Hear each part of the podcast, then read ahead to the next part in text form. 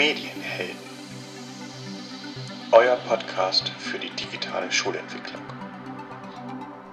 Hallo an alle digitalen Neulinge, Novizen und Nerds. Willkommen zurück zu einer neuen Folge unseres Medienhelden-Podcast. Hi Matthias. Hi Timo. Ich schaue dich gerade so an und mein, mein, mein Blick schweift ein wenig. Ich muss nicht durch ein oder über einen Bildschirm schauen, sondern ich sehe dich tatsächlich live und hinter dir thront eine Schiefertafel und da ist ein Zeitstrahl abgebildet. Am linken Ende steht Wintersemester und Sommersemester. Wir sind nicht in der Gemeinschaftsschule Nordorf. Wir sind an der CAU in Kiel, ganz genau.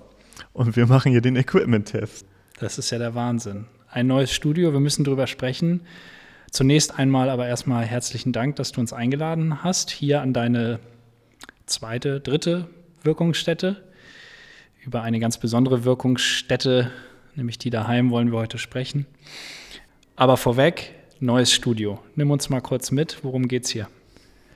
Wir haben eine Förderung bekommen und das ist ganz großartig. Wir haben uns um Fördergelder bemüht für diesen Podcast und wir waren erfolgreich. Wir haben vom Förderverein für Medienkompetenz in Schulen e.V. 2000 Euro für unseren Podcast bekommen, für neues Equipment, das wir hier heute ausprobieren. Und ähm, wir können gar nicht mehr Dank ausdrücken. Wir versuchen das hier jetzt gerade auch über das Studio rauszubringen an die Zuhörerschaft. Wir freuen uns riesig, dass das möglich gemacht wurde von dem Förderverein ganz einfach an Frau Stücker, die da auch tätig ist im Förderverein. Die hat da mit uns kommuniziert.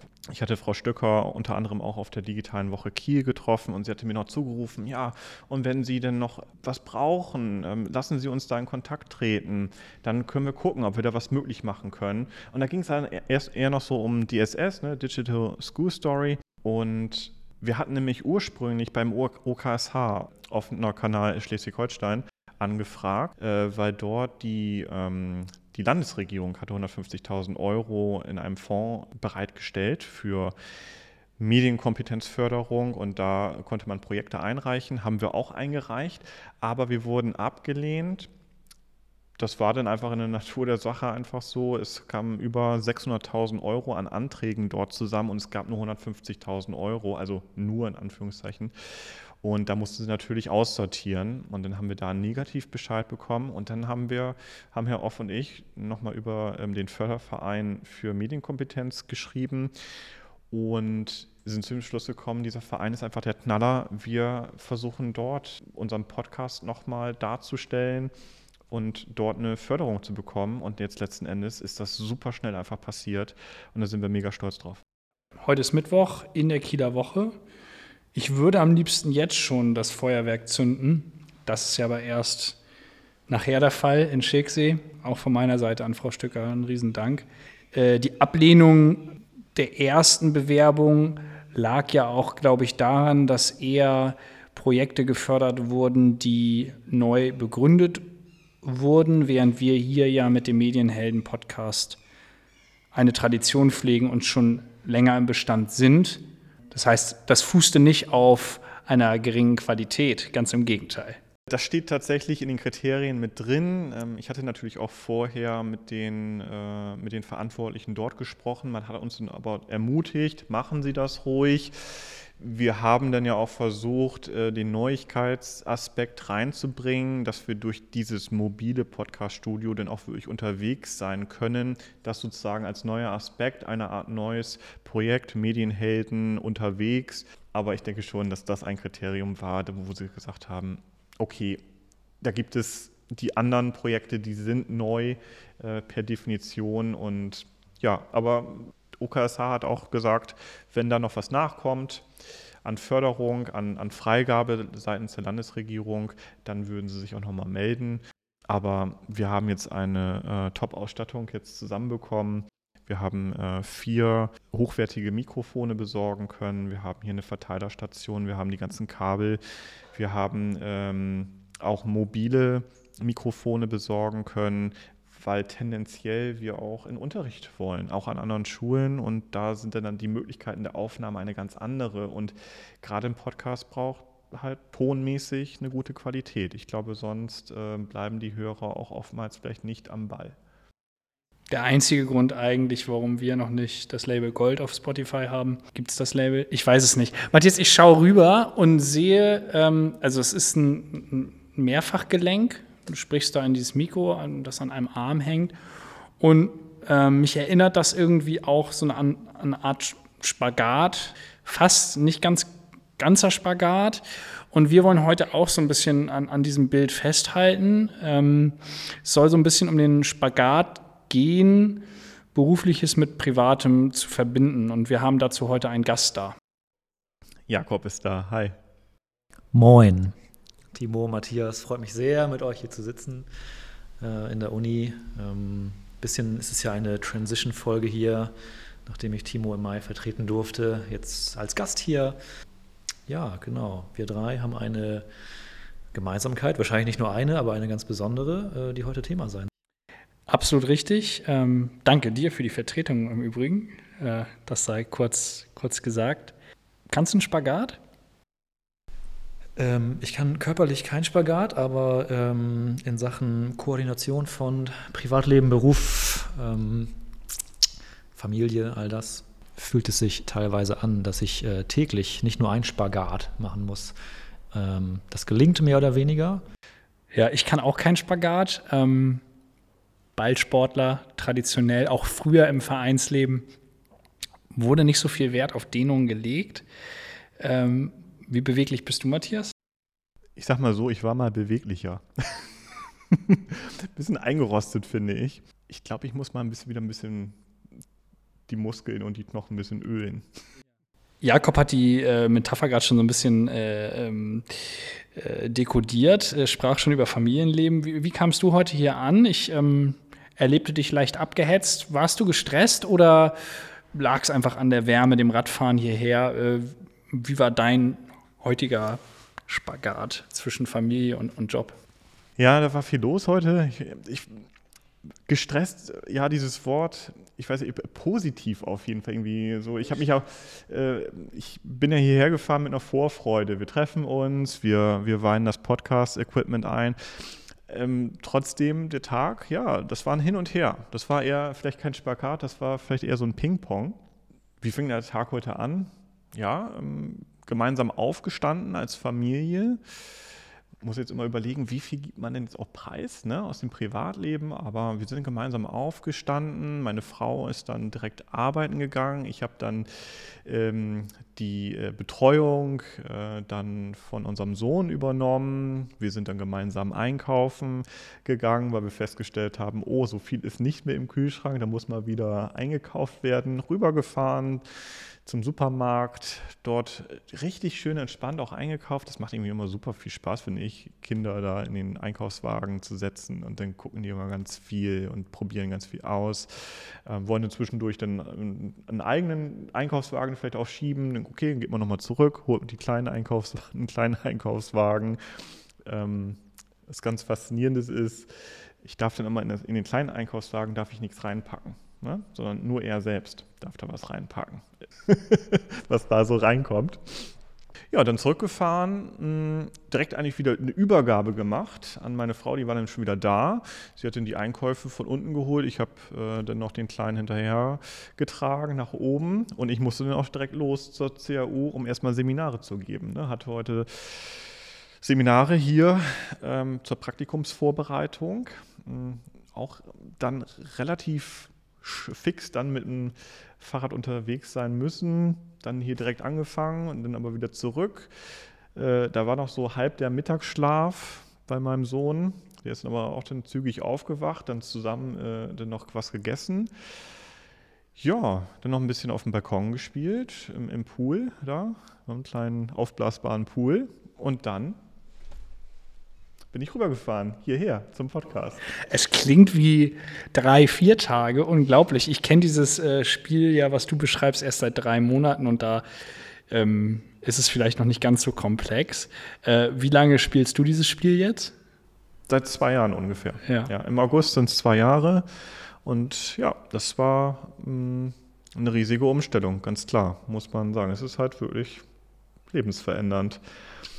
Und wir haben das ja auch hier auch schon sicherlich mal angedeutet. in vorangegangenen Folgen, ist, man muss sich anders organisieren, ganz klar. Ja. Du sprichst mit einem riesigen Lächeln auf den Lippen. Ähm, es ist einfach schön, das zu sehen. Äh, Jakob, wie lange bist du in der Rolle jetzt als, als, als Papa? Mein Sohn ist jetzt drei Jahre und drei Monate alt. Und seit ziemlich genau zwei Jahren ist es so, dass meine Partnerin und ich ähm, beide auch arbeiten und er dann in der Betreuung ist bei einer Tagesmutter. Das hat auf jeden Fall noch mal einiges verändert. Ich glaube, dass wir in diesen zwei Jahren schon irgendwie eine gewisse Routine entwickelt haben. Gleichzeitig habe ich immer das Gefühl, es ist wie so ein Kartenhaus. Also wenn irgendwo ähm, ein Kärtchen äh, wegbricht, dann fällt alles in sich zusammen. Die Tagesmutter ist jetzt ähm, seit knapp vier Wochen, fällt sie verletzt aus. Ähm, das heißt, wir müssen die Betreuung familienintern irgendwie regeln, ähm, was dann dazu führt, dass ich heute Morgen zum Beispiel um halb sieben mit unserem Kind erstmal nach Rendsburg geeiert bin und von, von da zur Schule zu fahren. Äh, habe ihn dabei den Großeltern abgeliefert. Ähm, es geht alles irgendwie. Ja, es geht immer irgendwie, aber es ist schon herausfordernd, diesen Spagat zu schaffen. Ja. Auch du lächelst dabei. Ähm, deine Frau ist auch Lehrerin, ne? Ja, meine Freundin ist auch Lehrerin, genau. Pardon, Freundin ich muss da so dran denken, ich, man, man, spricht ja immer viel drüber, auch ähm, mit, mit Eltern, wie es einem so geht, Vater und Lehrer zugleich zu sein. Und äh, ich weiß nicht, ihr, ihr, werdet wahrscheinlich mir gleich ins Wort fallen und den Satz sagen, den ich antizipiere. Die Reaktion ist dann immer, wenn ich über Elternzeit äh, rede und über die Strukturen, die uns geboten werden, dann sagen sie nämlich immer was? Sowas hat es damals einfach noch nicht gegeben. Und dann nicke ich immer und sage, ja, krass, ich kann mich natürlich auch noch in Teilen an meine Erziehung erinnern. Und das war nicht so. Und ich bin unfassbar dankbar, wie flexibel erstmal das System ist, aber auch die Gemeinschaftsschule Nordorf. Uns wird viel möglich gemacht. Ähm, und wir sind immer noch auf dem Weg. Ähm, es ist nicht alles gleichberechtigt. Aber es fühlt sich extrem gut an, äh, Teil einer Bewegung zu sein, die die Väter immer mehr auch in die Erziehung mit, mit ein, einbegreift, mit reinholt. Und äh, das ist anstrengend, aber macht, macht, macht eine Riesenfreude. Und ich glaube, daraus schöpft man doch auch irgendwo ein Stück weit Motivation für den eigentlichen Beruf. Ja, ähm, sicherlich, was da für Möglichkeiten äh, da sind zur Entlastung, sicherlich. Ähm, auch ähm, diese Sicherheit, okay, ich kann flexibel Elternzeit nehmen. Man muss aber auch ganz klar sagen, wenn man voll im Job drin ist, wird es ultra anstrengend an bestimmten Punkten, wenn man wirklich so viel dann zu einer bestimmten Zeit Richtung Abschlüsse unglaublich viel leisten muss, auch als Lehrkraft und gleichzeitig dann zu Hause auch präsent sein muss und wo es auch viele anstrengende Situationen sicherlich gibt, wenn dann vielleicht auch mal die Nächte ähm, wegen Krankheit oder so dann nicht gut sind. Ähm, das geht natürlich dann irgendwann an die Substanz. Das muss man ganz klar sagen. Und deshalb ist es ein, ja, ähm, also sie sind halt wirklich ein Game Changer. Ne? Vorher hat man hat man andere Prioritäten gehabt? Ich weiß es nicht. War der Job ganz weit vorne? Ich kann das gar nicht manchmal so, so ähm, nachvollziehen, wie das eigentlich vor dem Kind war. Hat sich das für euch verändert? Gibt es jetzt andere Prioritäten? Ja, Priorität hat auf jeden Fall die eigene Familie. Das ist ganz klar. Also das hat sich ganz klar verschoben. Ähm, insgesamt ist natürlich viel weniger Zeit auch verfügbar für den Beruf. Das heißt, ähm, ja, Vorbereitungszeit, die ist kürzer, Dinge müssen schneller ähm, funktionieren. Auch das funktioniert aber im Großen und Ganzen. Ähm, und zu dem Punkt eben nochmal, ich finde es auch sehr angenehm, dass man in diesem Beruf ähm, relativ unkompliziert Elternzeit nehmen kann. Ich selbst war ja auch ein halbes Jahr zu Hause. Ähm, das finde ich toll. Der, der Alltag an sich, wenn man dann aber arbeitet, ähm, ist dann ja eben nicht so flexibel. Ne? Wir haben recht starre starre Strukturen mit dem Stundenplan, man muss zu bestimmten Zeiten da sein, sowas wie Gleitzeit ist ja einfach nicht möglich, dann haben wir Belastungsspitzen, äh, wo man einfach präsent sein muss. Ähm, ja, ist dann beides so ein bisschen, ne? Aber ähm, zu der eigentlichen Frage, ja, die eigene Familie hat Priorität. Bei der ganzen Koordination, ähm, dieser Termine, des Besuchs bei den Schwiegereltern, weil doch die, die Tagesmutter ausgefallen ist, nutzt ihr beide da m, hm, digitale Tools, die euch bei der Organisation und Koordination äh, unterstützen? Wir haben tatsächlich eine Family Wall, also wo man Termine einträgt und dann hat man direkt auch ähm, Termine bzw. Sperrzeiten, wo es dann irgendwie nicht dann möglich ist, weil bestimmte familiäre Dinge dann anstehen. Das hilft es sicherlich zu organisieren. Mm, muss aber ehrlicherweise zugeben, dass meine Frau den mehr nutzt als ich. Also, dass ich dann vielleicht dann noch die Hinweise bekomme, wenn ich dann wirklich am Rotieren bin, dass ich da nochmal reinschauen kann, aber dass ich dann manchmal tatsächlich vergesse und dann ist die Priorität anscheinend in dem Moment nicht mehr da, weil ich so viel um die Ohren habe, dass ich manchmal dann auch einfach schlicht vergesse, da jetzt den Termin reinzusetzen. Und dann natürlich dann spätestens ein Problem bekomme, wenn der Termin, den ich noch nicht eingetragen habe, näher rückt und ich feststelle, oh, verdammt, da ist was anderes reingekommen. Wie organisieren wir das jetzt? Jakob? Wir haben einen analogen Familienkalender zu Hause hängen, den finde ich auch sehr schön. Ähm, ja, die Vorteile äh, eines digitalen gemeinsamen Kalenders liegen natürlich auch auf der Hand die, die ständige Verfügbarkeit. Aber ähm, bei uns funktioniert es gerade so ganz gut und schön finde ich es eben auch. Das ist natürlich so das Problem, wenn du alles digitalisierst ähm, und da tendiere ich dazu, dass du natürlich dann in dem Moment auch ganz oft das Handy in der Hand hast. Finde ich ein riesiges Thema. Mm, da würde ich auch gerne mit euch drüber sprechen. Es geht Richtung Erziehung natürlich auch und Bedeutung von bestimmten Gegenständen. Wenn ihr mal bei uns äh, zu Hause unseren Kleinen erlebt, der, der hat eine Ahnung davon, dass das Handy eine Bedeutung hat. Ne? Er weiß zwar nicht, was jetzt konkret, äh, was das macht. Ja, okay, telefonieren, da, das imitiert er dann. Aber diese ganzen anderen Sachen, warum starren wir auf dieses Gerät, wenn die Familie in der Nähe ist? Das finde ich manchmal sehr problematisch. Da spricht man ja auch von Fubbing, Phone und Snubbing, so eine Wortzusammensetzung aus Telefon und Brüskieren. Ne, ich brüskiere jemanden dadurch, dass ich aus dem Kontakt rausgehe, weil ich jetzt auf einmal ein digitales Gerät benutze. Und ich nehme ihn nicht mit. Das ist ja nicht nur Familie, das ist ja sicherlich auch Freunde, äh, Kollegen, Situationen. Stellt, ihr, stellt euch vor, folgende Situation vor. Ihr seid gerade im Gespräch und ihr wollt gerade was checken währenddessen, parallel. Und dann geht ihr eigentlich in diese Sphäre Fubbing rein, weil ihr den Kontakt aus dem, ähm, den, den, aus dem Kontakt einfach rausgeht, aus der Gesprächssituation oder Familiensituation.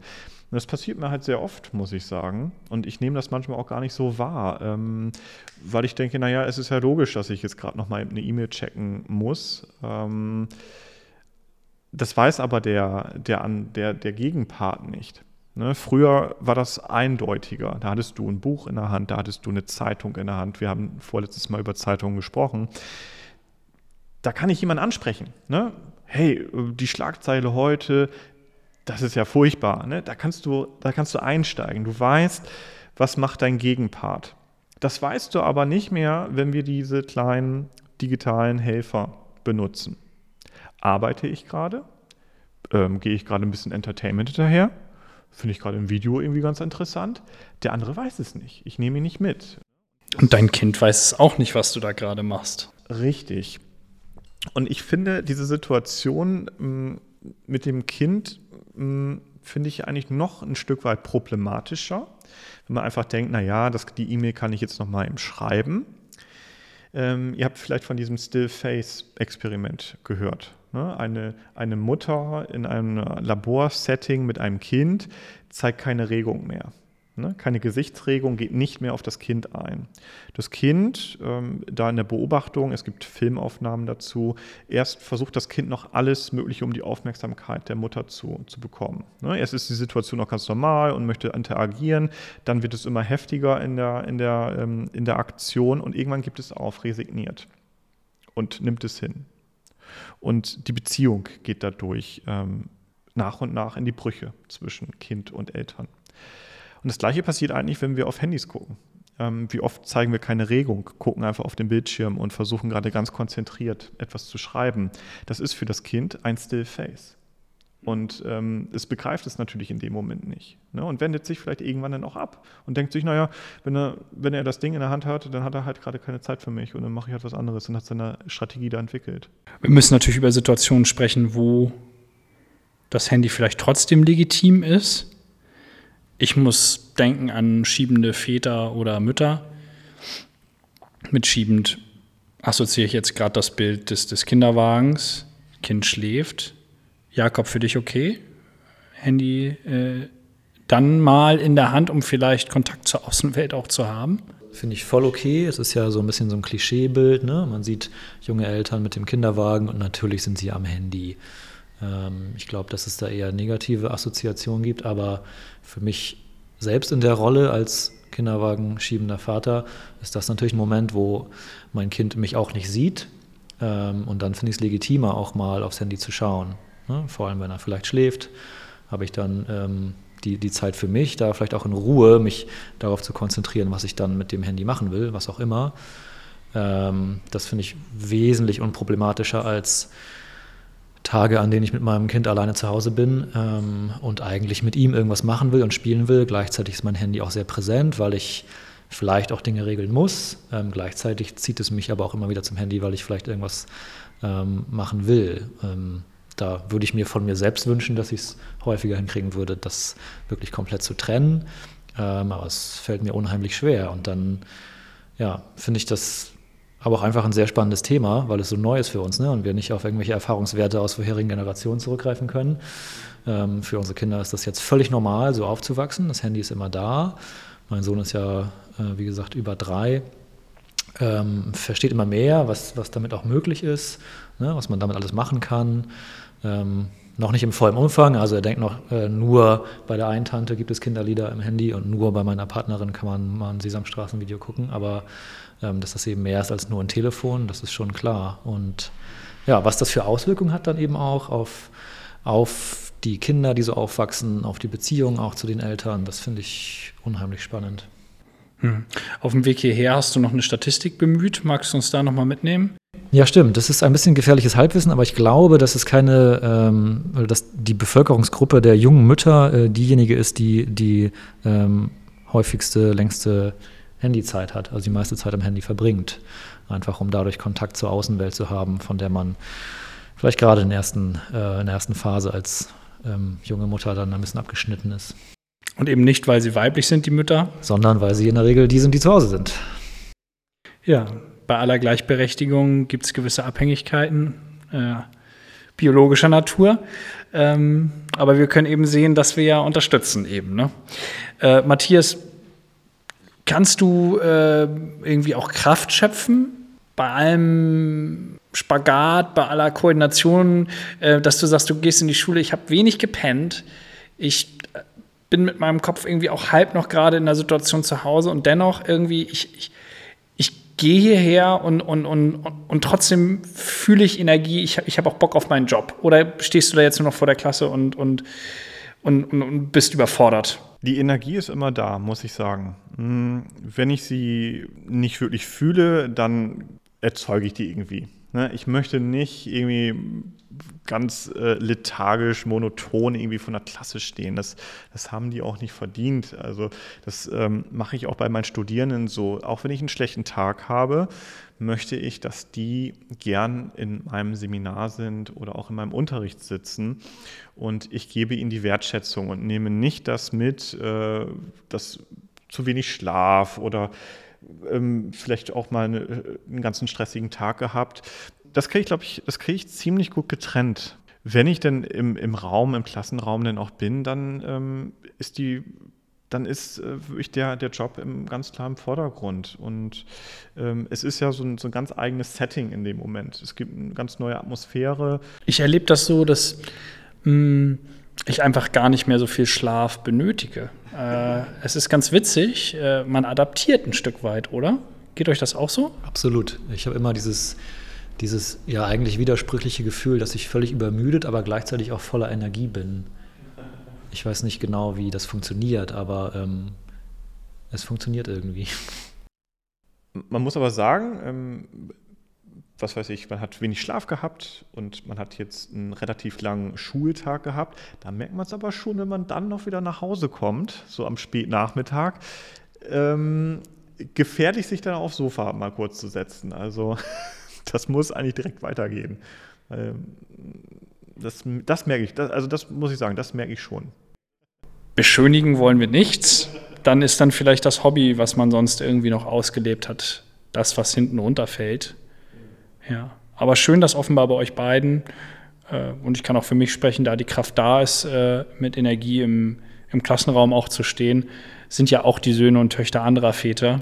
Du sagtest es so schön, das haben die verdient. Ich, ich, meine, vielleicht ist das ein falsches Wort, aber es ist jetzt so das, was mir so dazu einfällt. Ne? Ähm, wenn wir über, äh, über das alles reden, ähm, dann reden wir ja auch relativ schnell über Erziehung. Ne? So wir als neue Väter, Generation 80er Jahre, ne? habt ihr da Ideale? Gerne auch was, äh, was jetzt mit, mit Digitalität vielleicht auch zu tun hat. Wenn ihr da so drauf schaut, Gibt es da ganz klare Prämissen, die ihr setzt? Ähm, es, es, gibt, also wenn ihr euch das mal vorstellt, bis zu einem bestimmten ähm, Alter gibt es nicht das eigene Handy, um nochmal zurückzukommen auf dieses Thema? Vor, vor euren Augen, ab zehn Jahren ist das okay, ab zwölf Jahren. Ich meine, solche Diskussionen führen wir doch auch immer wieder in der Schule. Ja, Ideale oder die Frage nach Idealen, das ist eine große Frage. Ähm, ja, im Alter von drei Jahren ist natürlich klar, dass, dass es da nur um das Gerät von mir und meiner Partnerin geht ähm, und wann unser Kind sein erstes ähm, Handy oder was auch immer es dann ist, bekommt, das ist für mich noch relativ weit weg. Also äh, klar, viele Grundschüler haben ihr eigenes Handy. Ähm, ob das dann in drei, vier Jahren ein Thema ist, das kann ich jetzt noch gar nicht sagen. Ähm, und ich glaube, dass wir dann das als als Eltern, als Paar auch dann einfach ähm, ja, relativ spontan beurteilen und auch schauen, wie, wie ist der Kontext, also wie beurteilen das andere Eltern um uns herum, wie ist die, der Kontext unseres Kindes dann in der Schule, ähm, ja, sind uns dann unsere eigenen Ideale wichtiger oder ja, die, die, die Lebensumwelt. Ähm, ich finde es ja, jetzt gerade noch schwer zu beantworten, aber dem müssen wir uns dann natürlich auch irgendwann stellen. Und Timo, aus heutiger Sicht, wenn du mal auf, auf ähm, 12-Jährige, 14-Jährige schaust, findest du es in Ordnung, dass dann mh, mm, zu diesem Alter, ich bleibe mal bei zwölf Jahren, ist das in Ordnung? Klingt das für dich äh, nach, einer, nach einem Alter, wo das okay ist? Ja, grundsätzlich absolut. Wir müssen natürlich immer uns anschauen, über welches Kind reden wir hier, was sind die Begleitumstände, äh, Kontext. Mm, aber wenn wir mal von dem äh, Normalfall ausgehen, würde ich sagen, Kinder müssen herangeführt werden an eine digitale Welt.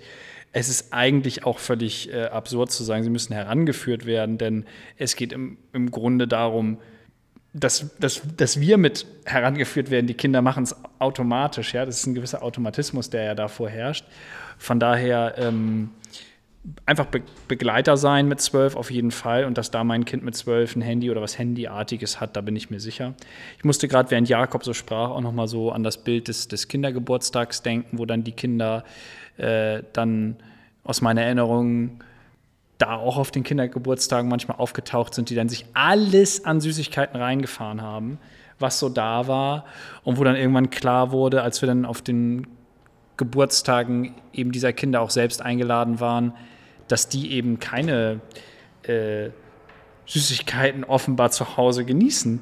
Also offenbar das Ideal besteht, äh, nein, wir ernähren uns hier von Früchten und Gemüse. Und äh, wenn man das mal weiterspinnt und ähm, jetzt vielleicht das Ideal hätte, mein Kind wird nicht von Süßigkeiten ferngehalten, vielleicht auch das, gibt auch gute Gründe sicher dafür, das in einem gewissen Maße zu tun, sondern eben vom Handy, dann ist doch eigentlich klar, dass dann irgendwann äh, die Kinder entweder überfordert sind, äh, nicht mitkommen oder aber ein, ein, ein überstarkes Interesse entwickeln. Ähm, und von daher würde ich sagen, wie Jakob sagt, beobachten, schauen, was ist der Ist-Zustand, wenn es soweit ist, mit anderen Eltern sprechen und dann findet man mit Pädagogen und Lehrern und Lehrerinnen einen guten Weg. Hat dein Kind schon ein Handy? nee, natürlich nicht. Hm. Und ich bin da ganz bei euch. Wahrscheinlich kann man es erst so richtig ähm, beurteilen, wenn sie so langsam in das Alter ähm, dann auch kommen, wo sich die Frage so langsam stellt. Ähm, ich habe mir jetzt tatsächlich jetzt zur jetzt, äh, zu, zu, heute erstmal so das Ideal gesetzt, ähm, dass mein Sohn so wenig ähm, Videos etc., was so im Internet äh, da gerade kursiert. Ähm, also man kennt ja auch die Situation bei Oma und Opa, ne? dann wollen die noch vielleicht ein lustiges Video oder so zeigen. Ja, sehe ich dann schon irgendwie kritisch, das möchte ich dann eher nicht. Ähm, ich habe mich da auch so ein bisschen zu mal belesen. Es gibt ja die Theorie, je mehr bewegte Bilder man den zwei- bis fünfjährigen zeigt, desto, ich sag's mal ganz krass, desto mehr beraubt man sie ihrer Fantasie. Deshalb bin ich da vorsichtig, ihn, äh, also meinem Sohn da Bildmaterial in Anführungszeichen zur Verfügung zu stellen, wo er sich gar nicht mehr kümmern muss darum, dass er sich etwas selber mal auch ausdenken muss. Also ähm, von daher konsumieren momentan so wenig wie möglich. Und das bedeutet natürlich dann auch, wenn er mich mit meinem Handy sieht, dann stecke ich es dann auch recht zügig dann auch weg. Und das hat dann auch einen Erfolg, dann spielt das Handy dann in dem Moment auch keine Rolle. Und ähm, ja, aber natürlich ähm, sind das irgendwie auch Konfliktthemen, finde ich, weil ich habe Bekannte, die lassen das exzessiv nutzen. Meinetwegen, Kind ist fünf, sechs Jahre alt, auf einer längeren Autofahrt dürfen dann die Kinder ununterbrochen dann über vier, fünf Stunden etwas schauen. Das würde ich halt nicht machen. Aber das muss jeder, glaube ich, für sich selbst entscheiden. Was hast du so auf Autofahrten gemacht als kleiner Butcher? Wahrscheinlich mich mit meinen zwei Brüdern auf der Rückbank gekabbelt, lustige Taschenbücher gelesen. Und davor, als ich noch nicht selber lesen konnte, keine Ahnung. Ich kann mich schwer erinnern. Aber heutzutage ist es natürlich wahnsinnig bequem, ne? dem Kind das Handy in die Hand zu drücken irgendwas anzumachen oder das Kind schafft es dann eben auch selber ja wahrscheinlich relativ schnell, sich da zurechtzufinden. Ähm, das ist echt sehr bequem, aber dann vielleicht auch einfach ein bisschen verantwortungslos, weiß ich nicht. Also ich finde diesen Aspekt des äh, sich etwas ausdenken, Fantasierens total wichtig, Matthias. Musste auch gerade noch mal an meine Zeit als Assistant Teacher in Australien denken. Slightly different Content hier, aber vielleicht doch auch passend. Also wir sind jetzt im Unterrichtssetting, alle Kinder haben iPad, Deutschunterricht. Äh, in Victoria, in, in, in dem, dem, südlichen Bundesland von Australien, ist Deutsch erste Fremdsprache. Das hat was mit der Industrie, die da ansässig ist, äh, zu tun. Wissen nicht viele, ist aber so, konkurriert mit Japanisch. Äh, ich war da als Deutschlehrer eingesetzt und jetzt sollte am Hand der, äh, der Wolpetinger Tiere, das sind die Fabelwesen im Harz, die es da gibt, die Kinder auch kindergemäß äh, äh, Körperteile kennenlernen äh, von Menschen und Tieren und die dann malen. Also diese Wolpetinger im Harz, die haben dann einen Pferdeschweif und äh, vielleicht einen Ziegenbart und, und einen Elefantenrüssel. Ne? Und die sollten jetzt diese Fantasietiere zeichnen. Und ich fand das total faszinierend, weil äh, alle mit iPad, noch dazu mit Google-Account. Cloud war ein Thema, wir reden über das Jahr 2015 und äh, war jetzt äh, sehr angetan davon, dass jetzt diese Kinder diese krassen Zeichnungen aus meiner Sicht anfertigten, bis ich feststellte, okay, ja, die können perfekt diese ganzen Tiere ausmalen, kolorieren und sich auch dieser ganzen Tools bedienen, die es damals ja auch schon gab. Ich kann mich nicht erinnern, ob die jetzt auch schon einen Pen in der Hand hatten oder nicht, ähm, aber auch da ging schon vieles, bis ich begriffen habe, dass die Idee dieser Tiere am Ende aber einfach nur gecopy-pasted wurde aus dem Internet. Die haben mit diesen Geräten einfach Wolpetinger Tiere im Harz gegoogelt, weil sie natürlich internetfähig waren und, und, und haben die abgemalt. Was natürlich äh, die ganze Idee dieser Unterrichtseinheit ad absurdum geführt hat. Und Fantasie war damit nicht mehr vorhanden. Ja? Ähm, von daher ähm, vielen Dank für den Fakt, auch zwei bis fünf. Ich nehme das mit nach Hause, Matthias, und, und werde mal mit meiner Frau darüber sprechen, wie wir das handhaben wollen. Der Kleine ist erst drei Monate, dein Kind Jakob ist erst drei, drei, drei Jahre. Da kommt wahrscheinlich jetzt gerade erst das Thema. Ja, ich finde das auch total spannend, ähm, weil es ja so ein bisschen Fluch und Segen einfach ist. Ne? Wenn, wenn mein Kind wissen möchte, wie ein äh, Murmeltier aussieht oder so, ähm, dann kann ich schnell mein Handy zücken, dann gucken wir es zusammen nach. Das ist natürlich toll, dann sieht er das. Ähm, gleichzeitig wäre es ja vielleicht viel spannender, lohnenswerter, dass wir uns erstmal selber überlegen, ausdenken, wie so ein Murmeltier eigentlich aussehen könnte, dann malen wir das auf. Und der Schritt fällt ja dann weg. Ne? Und da geht Kreativität vielleicht wirklich flöten. Und sicherlich gibt es, es bei allen Themen gegensätzliche Meinungen. Ne? Also das, das hast du bei, bei Mediennutzung, wo du ganz schnell auch mit anderen Eltern ja, nicht aneinander raten. Ähm, ich, aber ja, vielleicht doch schon. Also ich habe das Gefühl, wenn man, es soll gar nicht in die Richtung gehen, man darf ja heute gar nichts mehr sagen, da, da will ich gar nicht hin, ähm, sondern eher, man sagt etwas, wie man etwas tut und mein Gegenüber interpretiert das als Kritik wenn, wenn sie oder er, das weiß ich denn in dem Moment noch gar nicht, ähm, wenn, wenn der Vater oder die Mutter etwas anderes macht, dann merkt man manchmal dann doch eher so eine, so eine Spannung, die da ist. Mediennutzung, Ernährung, wann gebe ich Kinder in, in die Obhut anderer. Ich habe das Gefühl, dass ganz schnell eine Reibung da ist. Ist meine, meine Erfahrung, also sowohl auf Spielplätzen als auch äh, bei gemeinsamen ähm, kleinen Spielkreisen, äh, Touren oder so. Da habe ich den Eindruck, dass es ganz starke Überzeugungen gibt. Und wenn die Überzeugung abweicht von der eigenen, gibt es einen Konflikt. Und ich glaube, getriggert werden diese Konflikte, die du ja sagst, die sehr, sehr, sehr viel vorhanden sind irgendwie oder, oder ausgetragen werden oder zumindest diskutiert werden, weil digitale Medien so sehr sichtbar sind. Und sie sind eben viel sichtbarer als noch Erziehungsstile in den 80ern oder 70ern, die dann ausgelebt wurden. Da waren vielleicht Wollsocken sichtbar, man konnte sich über, über die Kleidung unterhalten. Aber es ist doch eine gehörige Portion anders, wenn da Kinder mit digitalen Geräten über den Spielplatz laufen oder die Eltern am Smartphone hängen oder Kopfhörer in den Ohren haben oder, oder, oder. Ich finde es äh, in, insofern auch faszinierend, wir haben alle die Zugänge zu Informationen zu diesen ganzen großen Themen. Man kann sich da ganz klar äh, wissenschaftliche Belege zu holen. Und manchmal scheint es so zu sein, dass Menschen dazu neigen, zu selektieren. Okay, das äh, kommt für mich ganz gut in Frage, das passt mir ganz gut. Jetzt kommt aber ähm, in diesem anderen Bereich die Studie zum anderen Schluss, dann bin ich aber nicht mehr ganz so dabei. Ähm, dann äh, habe ich doch eine andere Meinung dazu. Wir haben letztes Mal, gut, das, äh, da haben wir im Vorgespräch eher dann darüber gesprochen, Richtung Confirmation, Bias und diese ganzen Verzerrungseffekte.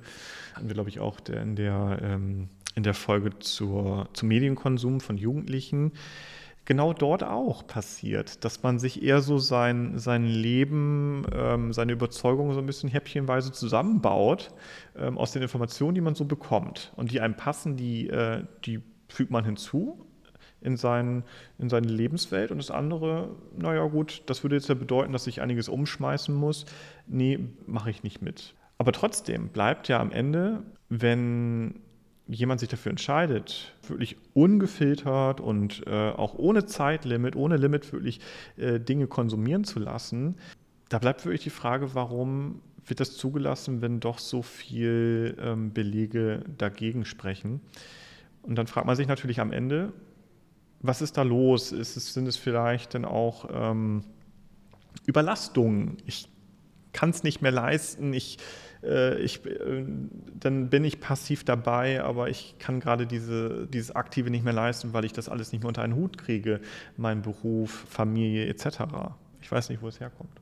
Flüchtest du dich irgendwann mal ähm, in deinem Schulalltag oder auch in deinem Alltag selbst in das Handy? Ähm, ist das vielleicht auch für dich ein Ort der inneren Ruhe oder der Modewort? Ist das Me-Time? Jakob? 100 Prozent. Ähm, ja, gerade weil der Alltag so durchgetaktet ist und äh, es eben viel weniger Momente gibt, in denen ich Zeit für mich habe und auch ähm, aktiv selbst bestimmen kann, was jetzt gerade passiert, was ich mache, ähm, sind gerade diese kleinen Momente, wo ich dann kurz mal in meiner ja sehr individualisierten Online-Welt mich dann bewegen kann. Und ähm, was ich dann da tatsächlich mache, ist fast zweitrangig, aber es fühlt sich in dem Moment gut an. Hat vielleicht auch ähm, schon, schon so suchtähnliche Tendenzen. Also ähm, das Gefühl, ah cool, ich kann jetzt mal kurz ans Handy und diese oder jene News checken oder Nachrichten verschicken oder wie auch immer. Ähm, ja, leider ganz klar ähm, Fluchttendenzen, Suchttendenzen, würde ich, würd ich sagen, ja. Wie ein guter Kaffee. Man markiert äh, Situationen für sich, das ist jetzt Pause, da nehme ich das Handy zur Hand.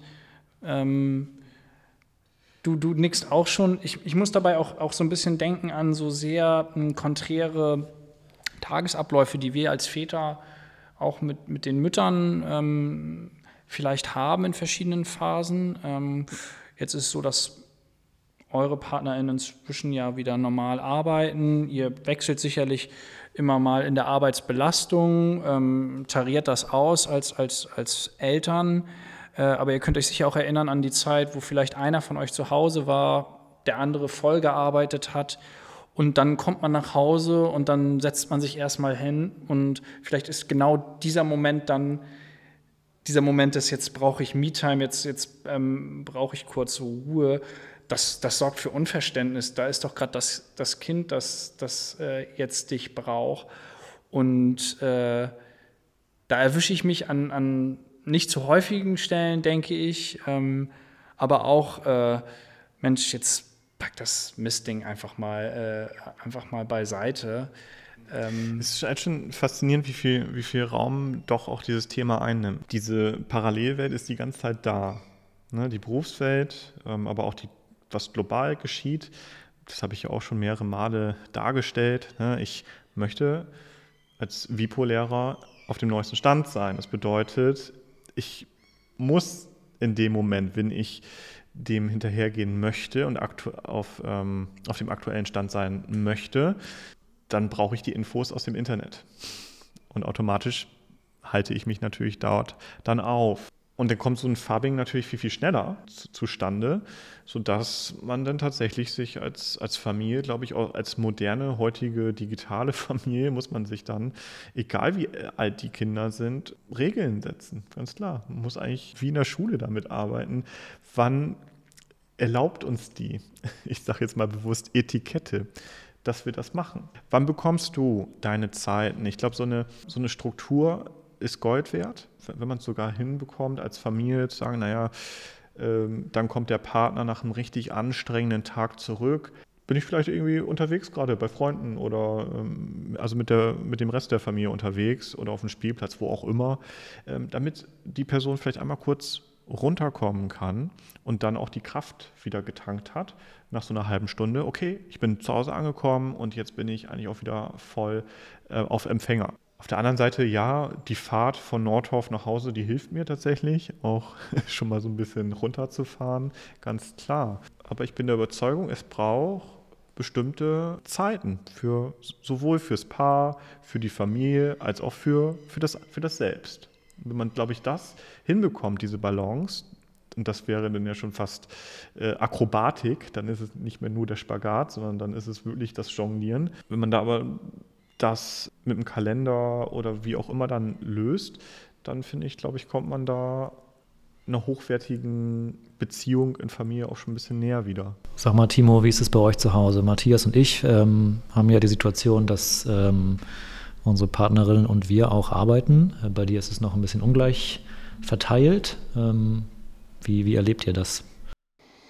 Ja, ähm, ich, ich, sprach von dieser Un Ungleichheit irgendwo. Es ist wahrscheinlich aktuell die größte Herausforderung. Denn ich finde, der Lehrerberuf äh, lässt ja auch viele Freiheiten. Ich kann mich entscheiden, wenn ich nach Hause komme, nach der sechsten, aber auch neunten Stunde, ich lasse jetzt die Unterrichtsvorbereitung oder Nachbereitung links liegen, mache es vielleicht am Abend oder bin sehr gut organisiert und habe das schon vorher an anderen Tagen gemacht. Dann kann daraus eine Erwartungshaltung entstehen, Mensch, du könntest jetzt mit uns an den Badesteg fahren, du könntest mit uns gemeinsam draußen sein oder auch am Wickeltisch stehen. Ähm, und mm, wir haben jetzt die Regel eingeführt an bestimmten Tagen, wo klar ist, dass ich stark belastet bin. Da lege ich mir auch viel rein, aber dann ist auch keine Erwartungshaltung da. Und diese, diese Tage haben wir markiert äh, für uns. In dem Fall tatsächlich nur mental. Ich würde uns auch zutrauen, dass wir unseren Familienkalender nochmal einfärben. Der ist nämlich gut organisiert bei uns. Für uns ein Tool, was, was gut hilft, was aber auch Stress erzeugt. Also ähm, wir neigen auch dazu, viel einzutragen, Matthias, mehr als in einen analogen Kalender vielleicht. Dennoch, um auf die Frage zurückzukommen, äh, das hilft uns gerade, diese Strategie. Das, das kann ich schon, schon so sagen. Das ist trotzdem aber auch täglich im Wandel und wie weit wir jetzt damit kommen, äh, das müssen wir dann mal schauen. Ich bin absoluter Anfänger noch. Man wird ja so reingeschmissen, ne? aber klingt ja, klingt ja gut, dass ihr da ähm, nach Regelungen für euch sucht und das besprecht. Ne? Früher hat sich diese Frage gar nicht so sehr gestellt, habe ich immer den Eindruck, weil bis vor 20, oder doch eher vor, bis vor 30 Jahren waren ja die Rollen auch noch ein bisschen klarer. Ne? Und das äh, ist ja momentan so, dass, glaube ich, alle gerade danach suchen, wie sieht eine moderne Familie aus. Und die ist eben nicht uniform, das ist ja das Ding. Und die muss ausverhandelt werden. Und die muss nicht nur grundsätzlich ausverhandelt werden, sondern die muss ja nun auch täglich oder wöchentlich oder was die Situation in der Familie hergibt, ausverhandelt werden. Das erfordert ein hohes Maß an kommunikativer Kompetenz. Und die ist wiederum geknüpft an viel Anstrengung. Und sind wir im Alltag bereit, immer diese Anstrengung auch aufzuwenden, damit uns das gelingt? Ich ertappe mich manchmal dabei, fast zu denken, oh Mensch, jetzt mal in so ein traditionelles Rollenbild hinein meine Woche, so wie es damals war, nicht weil ich es grundsätzlich will, ich halte es für überholt. Ähm, es ist auch okay, dass es damals so war. Ich würde nicht den Fehler hier machen wollen und, und, und zu verurteilen. Es ist einfach, gibt Dinge, die sind in der Vergangenheit so gewesen. Ähm, jetzt sind sie zum Glück anders, aber mal nur so eine Woche, meinetwegen auch andersrum. Dann soll doch bitte meine Partnerin voll arbeiten und ich und ich nicht. Und dann ist das aber klar, dass das so ist. Wie spannend wäre es? Also ich hätte Lust auf dieses Experiment, um zu schauen, ist das eigentlich entlastend? Und bitte nicht missverstehen, ich will das nicht grundsätzlich wieder so. Nein. Aber ich, ich manchmal habe ich das Gefühl, dieses Ausverhandeln, äh, nimmt Zeit und kostet Anstrengung. Seht ihr das ähnlich oder bin ich gerade voll auf dem Holzweg? Also, also ich habe das jetzt gerade auch so verstanden, äh, so, so mal auch so ein spontaner, flexibler Tausch, einfach so als Gedankenexperiment. Nächste Woche bin ich der Part und die Woche drauf bist du wieder der andere Part. Ja, aber auch das, das, das Manifeste daran, dass es, äh, dass es gesellschaftlich einfach gewachsen ist, dass es so bleibt und diese Sicherheit, ähm, dass das so ist. Und dann, wie gesagt, meinetwegen auch andersherum, nur um, um, um einfach dieses Ausverhandeln nicht zu haben, dieses, wie machen wir es jetzt? Und ich bin mir sicher, ich würde an einen Punkt kommen, wo ich feststelle, oh Gott, diese ganzen Freiheiten, die uns da flöten gehen, äh, ich möchte gerne wieder zurück. Aber dieses Experiment würde ich gerne wagen wollen. Ja, ich frage mich gerade, in welchen Momenten denn wir in Rollenbildern wirklich stecken. Also ähm, wie, wie, konkret ist es dann im Alltag, dass wir merken, okay, jetzt bin ich in einer klassischen Vaterrolle oder in einer alten Vaterrolle oder ähm, in einer modernen Vaterrolle? Also woran merkt man das tatsächlich? Ähm, und ich weiß nicht, ich glaube, wir haben für uns jetzt gerade so gemerkt, ähm, völlig unabhängig von irgendwelchen Rollenvorstellungen oder so, muss man, glaube ich, gemeinsam austarieren, was am besten funktioniert in diesem Alltag, den man durchkoordinieren muss. Ähm, klar muss man diese Rollen, die man dann ja auch erfüllt, reflektieren und sich fragen, ob man das so will, wie es gerade ist. Ähm, gleichzeitig darf es aber auch kein Dogma sein, dann vielleicht in bestimmten Aspekten, ähm, naja, vielleicht klassische Rollenbilder zu verteufeln und nicht zu wollen, wenn sie dann vielleicht aber doch eigentlich Sinn ergeben würden. So. Du bist handwerklich vielleicht begabt. Ähm, darfst du halt als, als Vater dann noch, oder ne? Also ich, ich weiß genau, was du meinst. Es kommt sicherlich auch auf die, die Bedürfnisse der Individuen dann drauf an. Es, es gibt ja Mütter, die ganz klar sagen, ich möchte jetzt drei Jahre zu Hause sein. Ich möchte jeden einzelnen Moment mit meinem Kind teilen. Und ich sehe das als meine Aufgabe. Gibt es ja immer noch. Mm, es gibt natürlich aber auch, mm, wo man ganz rational entscheidet, wie können wir, und ich meine, Lebensstandard spielt in unserer Gesellschaft eine wesentliche Rolle, wie können wir den Standard halten? Und da treffen viele Leute auch eine ganz rationale Entscheidung. Ich kann das, äh, in, in meinem Familienkreis ist es so, dass dort oftmals rational entschieden wurde, du bist Beamtin, ne? bist zwar vierfache Mutter, aber um uns diesen Standard zu erhalten und ähm, uns das auch alles zu vereinfachen, weil wir dann auch die finanziellen Mittel da sind, gehe ich als Mutter, als vierfache Mutter voll arbeiten und der Vater ist voll zu Hause. Und das funktioniert sehr gut. Mm, also, wie ihr schon ganz richtig sagt, es ist, eine, es ist doch großartig, dass das jede Familie aushandeln kann. Ich glaube, es ist immer dann am, am, problematischsten, wenn zu viele Bedürfnisse eine Rolle spielen. Ne? Ich möchte mich noch weiterhin selbst verwirklichen. Ich möchte aber auch weiterhin die ganze Zeit für mein Kind da sein. Ich möchte mich beruflich aber auch verwirklichen. Ich ähm, fahre da mehrgleisig. Und wenn das beide Parts tun, dann wird es, glaube ich, schwierig. Und dann ist der Verhandlungsprozess natürlich umso schwieriger und beschwerlicher.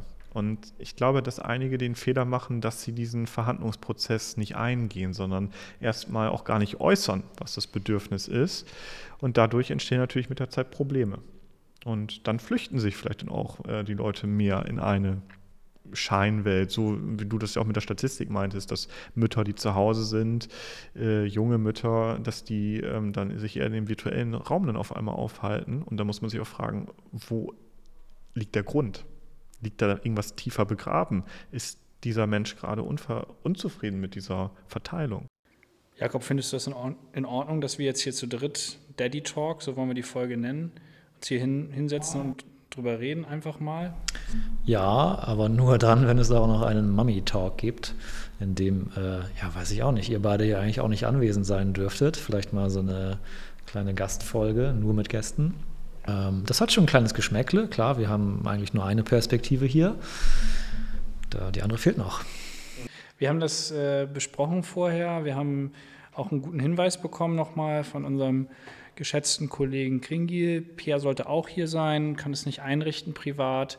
Sagte auch, ähm, Mensch, hm, ist das jetzt hier so das Patriarchat? Ne? Äh, findet sich in den neuen, in den neuen Medien wieder, aber äh, ja, ist, und dann haben wir gesagt, wir machen das. Wir, wir sind aber auch eben genau dafür nicht nur offen, sondern wir wollen dann eben auch nochmal die, die andere Perspektive haben. Wir wollen es aber inhaltlich bündeln irgendwie und das eher als, als, als Ausgangspunkt nehmen, um auch darüber zu reden, dass die Folge dann gehört wurde, damit man da einsteigen kann. Ich finde das gar nicht schlecht, wenn es erstmal getrennt ist, damit nicht gleich schon irgendwie was mitgedacht wird, kann ich da jetzt irgendwie das so, dazu, ich meine, wir haben uns jetzt irgendwie heute nicht unbedingt sehr weit aus dem Fenster gelehnt oder irgendwie etwas äh, dargestellt, dass jetzt das Patriarchat wieder da ist. Also ähm, das glaube ich nicht, äh, dass, da, dass dadurch ausgelöst wird. Ähm, auf der anderen Seite, ja, sicherlich, also die Perspektive fehlt, fehlt auf jeden Fall, weil wir jetzt ja auch noch so ein paar Vermutungen dann vielleicht aufstellen. Ja, es wird spannend. Mal gucken, in welchem Format das passiert, ob es denn wirklich vielleicht drei, vier Kolleginnen sind, die sich da mal treffen. Vielleicht können wir da jemanden, dann würden wir vielleicht eher für die Technik dann zuständig Ganz klassisch. oh nein, jetzt habe ich es.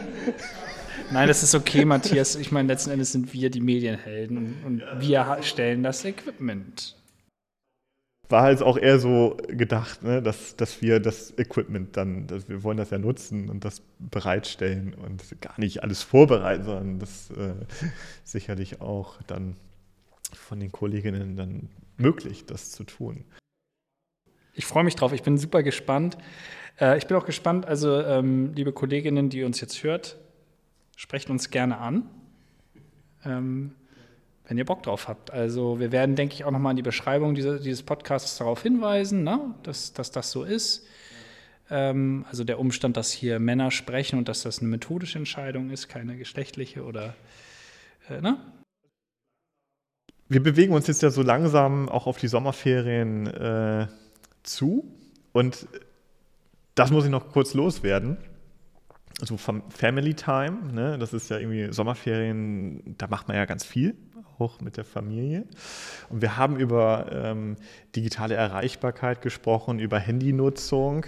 Und tatsächlich habe ich mich jetzt überzeugen lassen, wir sind in den Sommerferien für, für einige Zeit in Schweden, sind in Smallland und wir sind in, einem, ähm, in einer Region dort, wo wir ein, äh, eine Unterkunft bekommen. Da gibt es kein fließend Wasser, es gibt keinen Strom, es gibt rein gar nichts, es gibt kein Netz, es gibt nichts. Ähm, ich bin sehr gespannt, wie sich das darstellen wird. Dann ist es nur noch die Familie und die Natur. Und ähm, ich werde berichten, was passiert ist, so nach den Sommerferien. Klingt mega spannend. Klingt ähm, ich muss auch sagen, die besten Schultage sind tatsächlich die, äh, an denen ich mein Handy zu Hause vergesse. Ich bin viel konzentrierter, ruhiger. Es passieren nicht tausend Dinge parallel. Also Digital Detox hat auf jeden Fall so seine Vorzüge. Kreativität kommt tatsächlich auch wieder. Ne?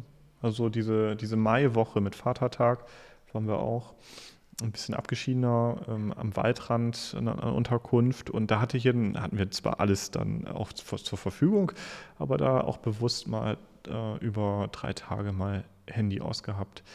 Das bringt viel wieder tatsächlich in den Kopf auch, ähm, was vielleicht auch wichtig ist. Und ähm, ja, irgendwie habe ich gemerkt, es kommen andere Gedanken, andere kreative Prozesse irgendwie in Gang, kann ich jedem raten, das zu tun. Und die Familie profitiert am Ende auch davon. Also ich freue mich, Bilder zu sehen. Ich weiß nicht, ob eine, dann eine Digitalkamera dabei ist oder eine analoge Kamera oder wie ihr das macht. Obwohl das Handy ist ja dabei, ihr habt kein Netz. Ähm, musst du mal erzählen, wie es war. Ich bin gespannt. Ähm, Jakob, wie sehen deine äh, väterlichen äh, Aufgaben heute Abend noch äh, aus? Ich gehe auf die Kieler Woche und komme dann sehr spät nach Hause. Ähm, habe morgen keinen Unterricht und werde dann äh, einen bestimmt tollen Tag mit meinem Kind verbringen. Vielleicht ja mal ohne Handy. Das wäre doch schön, wenn die Folge heute das nochmal in dir ausgelöst hat. Toll, dass du es vereinbaren kannst, auch auf die Kivo zu gehen. Ihr wechselt euch bestimmt gut ab da. Matthias, es war mir wieder ein, ein innerliches äh, Blumenpflücken. Ja, wunderschön, dass wir jetzt dieses äh, Podcast, diese Podcast-Ausstattung haben. Macht auch irgendwie mega Spaß, dich auch so oder euch so in Präsenz zu erleben. Also wir freuen uns auf viele neue Folgen. Wir freuen, äh, freuen, uns vor allem auch auf die Projektwoche, die kommt. Wir werden das Equipment da reintragen. Wir werden das Thema Nachhaltigkeit beackern. Wir werden eine Gruppe haben, die mit diesen äh, Mikroärmchen sich äh, durch das Schulgebäude bewegt, ähm, die äh, O-Töne sammeln, die die Geräusche hoffentlich sammeln, die, die das ganz greifbar machen wir freuen uns riesig drauf, äh, das, das nutzen zu können. Und das ist, das ist die vorletzte Woche äh, vor den Ferien. Ähm, ich nehme auch gerade nichts mehr Neues, Großes in meine To-Do-Listen auf. Ähm, es ist jetzt wirklich so, die laufen jetzt äh, mittlerweile Richtung abgehakt. Und das ist, glaube ich, das erste Mal, seitdem ich Lehrkraft bin, dass das passiert, dass alles dann wahrscheinlich Mitte Juli erledigt sein wird. Weil auch dieses Jahr ganz parallel die Uni aufhört. Also ich freue mich drauf. Klingt super. Es war sehr schön mit In euch. In diesem Sinne, liebe Leute, wir hören uns. Bye bye. Bis dann.